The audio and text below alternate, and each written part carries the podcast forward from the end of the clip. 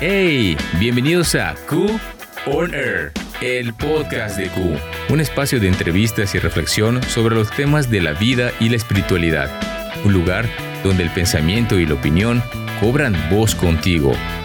Yo soy Mau Carrillo y esto es Q On Air. La conversación es la expresión de nuestro modo de pensar. Seneca.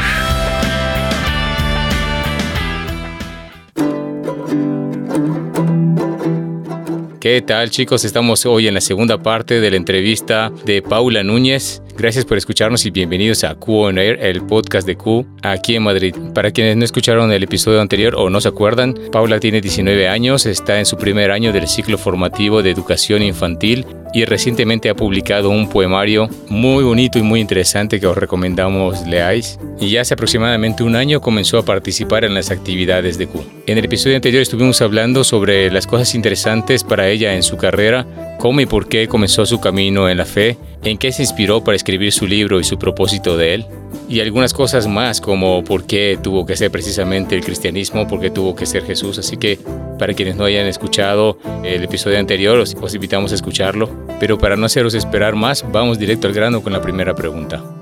Paula, ¿qué significaba la iglesia para ti antes de realmente conocer a Jesús y qué significa ahora después de que has comenzado a caminar con Él? Pues antes de caminar con Jesús la iglesia era pues un edificio eh, bonito que tenía su toque artístico, eh, pero sí, un edificio eh, religioso.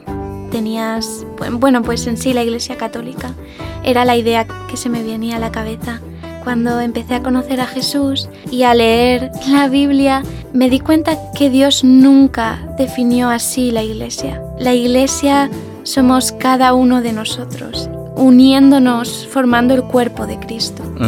Entonces, realmente la iglesia no es un lugar o un edificio, somos la familia de Dios, siendo la cabeza Cristo.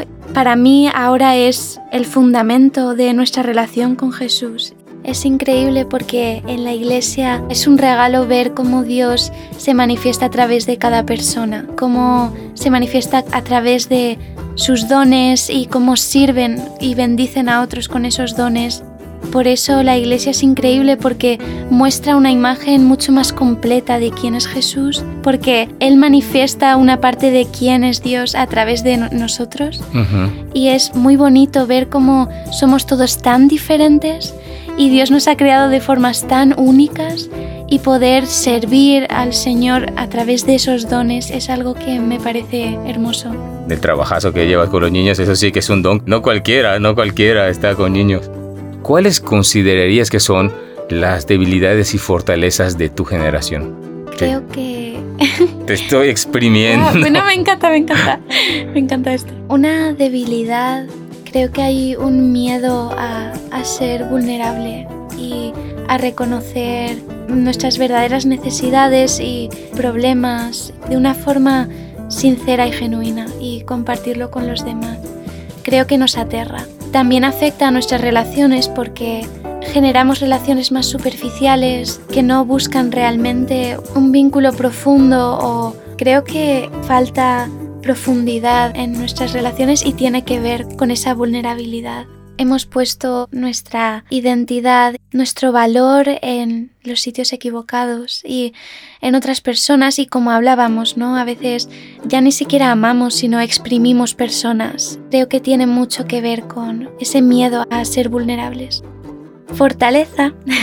Diría que gracias a Dios hay muchísimos talentos hay gente con muchísimos talentos y cada vez más se están fomentando y se están abrazando, por así decirlo, y se están pudiendo desarrollar. Y creo que hay muchísima gente que los está usando para hacer cosas increíbles. ¿Qué, qué talentos?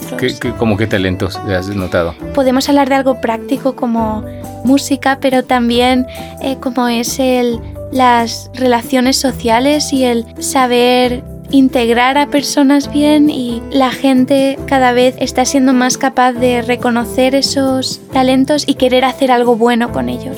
Eh, entonces creo que eso es algo positivo. ¿Y qué es lo que te gustaría ver en tu generación? Me gustaría ver una generación de personas transformadas por el amor de Cristo y que a través de esa abundancia pueden amar a otros con abundancia y también con humildad. El poder ver una generación servicial que se preocupa por las necesidades de los demás, que busca vivir también por los demás y no solo por uno mismo.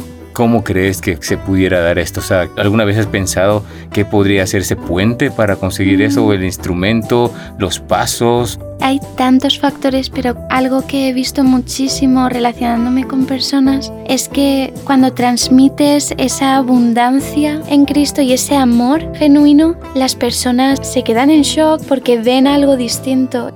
Creo que la mayor forma de compartir el amor de Cristo es siendo un ejemplo y viviendo el Evangelio en tu vida. Que los demás puedan ver eso. Es algo que marca la diferencia el poder compartirlo con otras personas y que ellos puedan experimentar ese amor. Creo que es algo revolucionario.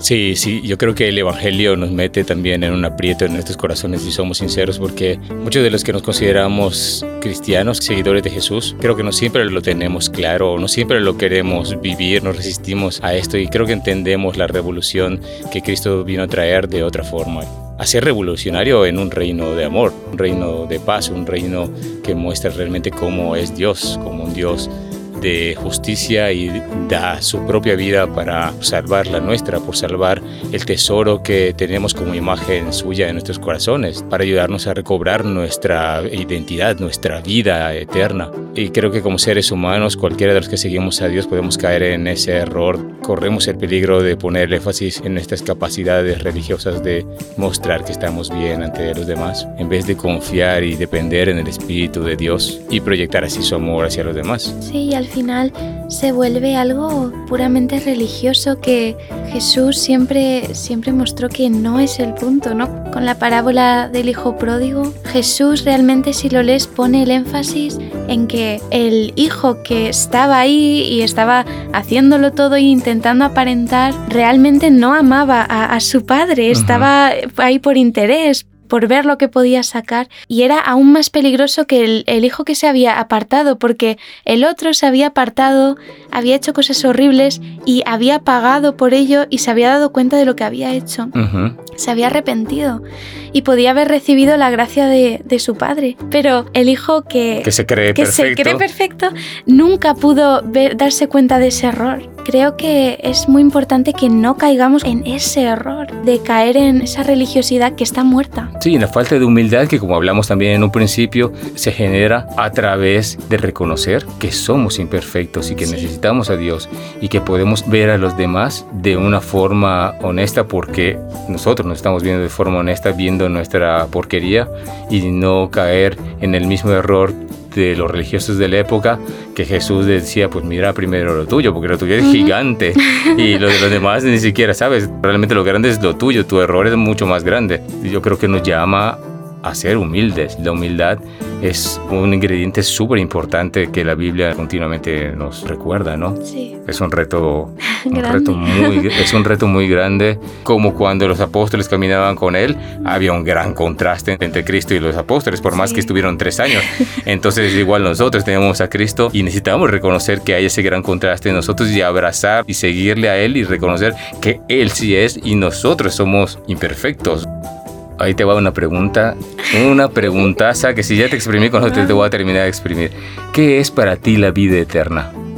La vida eterna es la abundancia en Cristo, es reconciliarme con mi Padre Creador y estar con Él por la eternidad, gracias a Cristo.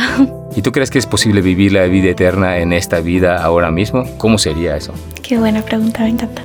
Sí, creo que lo increíble es que la esperanza de la vida eterna impacta a toda tu vida. De nuevo, es vivir en la abundancia aquí independientemente de tus circunstancias y de los retos que vives. Es esa abundancia de confiar en el Señor y la esperanza de saber que un día vas a estar con Dios impacta en cómo vives, en cómo enfrentas cada día y cada problema con una mirada puesta en eso y en esa esperanza. Eso obviamente impacta y debería impactar en tu vida y en cómo vives y en cómo ves también a los demás y cómo valoras tu tiempo. Yo creo que Jesús una de las cosas que transmite es la importancia de que vivamos a Dios en nosotros, que es vida, es eterno. Y cuando ora por los apóstoles, en una de sus oraciones para los apóstoles y para quienes los apóstoles iban a, llevar el mensaje de Cristo, ora precisamente para que sea conocida, para que esa vida eterna, cuando nosotros vivimos, cuando nosotros caminamos con Él, cuando nosotros reconocemos nuestra condición eh, real, como hemos estado hablando, en humildad y le damos el protagonismo de nuestras vidas a Cristo, en nuestros corazones genuinamente, también como hemos estado hablando, esa vida eterna la llevamos donde sea y podemos experimentarla y habrá momentos duros, momentos en los que no lo sentimos, pero realmente Él está ahí fiel y buscando eh, rescatarnos siempre y realmente pensándolo bien es algo muy chulo, es vivir a Cristo, vivir a Dios en nuestros corazones, vivirlo ahora mismo en, en cualquier momento y sea donde sea que vayamos, es vivir su amor y su persona, su carácter de verdad. Y yo creo que por eso también es muy importante conocerle a través de las escrituras, conocer realmente los testimonios de los apóstoles que escribieron precisamente con, con la preocupación de, uff, esto lo tienen que conocer. Esto, es, esto es un testimonio de Dios, la revelación de Dios, esto es, se tiene que conocer y les preocupaba que no se conociese, incluso que sea interpretado correctamente, que fue la lucha durante toda la vida de los apóstoles, de que eso fuese realmente entendido como debe ser, ¿no? La última pregunta, como la guinda del pastel. ¿Cómo encaja Q en todo esto y qué te gustaría ver en Q? Porque Q no somos perfectos, pero intentamos caminar con Jesús. ¿Qué te gustaría ver y cómo encaja en todo lo que me has contado en tu vida, en tu proceso, todo lo que me has estado hablando?